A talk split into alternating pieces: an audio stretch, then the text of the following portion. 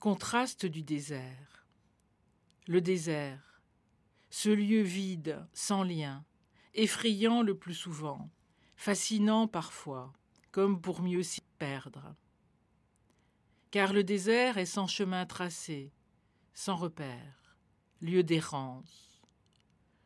Le peuple d'Israël y a erré quarante ans, en y vivant tous les doutes possibles.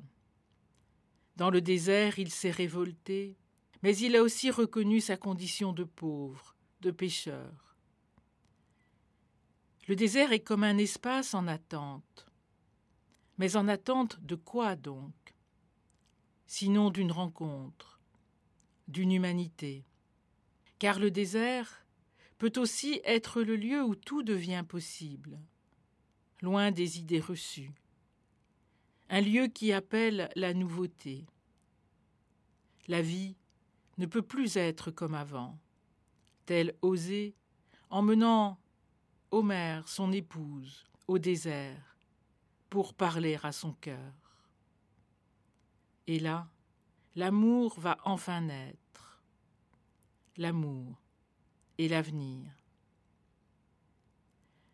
Et voilà que soudain, une voix s'élève. Une voix, et le désert s'anime.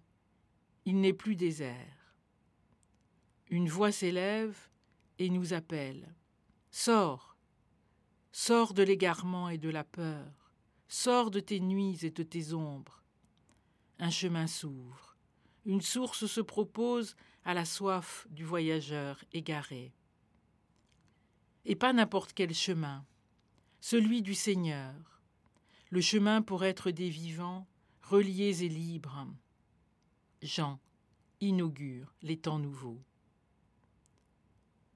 Jean se vit comme indigne de celui qui l'annonce, au point de ne pouvoir délier la courroie de ses sandales, alors même qu'à l'époque tous les serviteurs déliaient les souliers de leur maître quand il rentrait.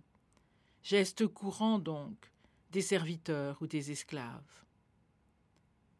Mais peut-être que Jean se trompe en se situant ainsi, car lui qui annonce les temps nouveaux se réfère encore à l'ancien monde celui des maîtres et des esclaves, des hommes libres et des serviteurs. Désormais, en Jésus, ce n'est plus le temps des serviteurs, mais celui des amis. Par Jean, l'Évangile est un cri, non une parole tiède, mais un cri qui déchire le rideau du temple, un cri qui rend Dieu aux hommes, à tous les hommes.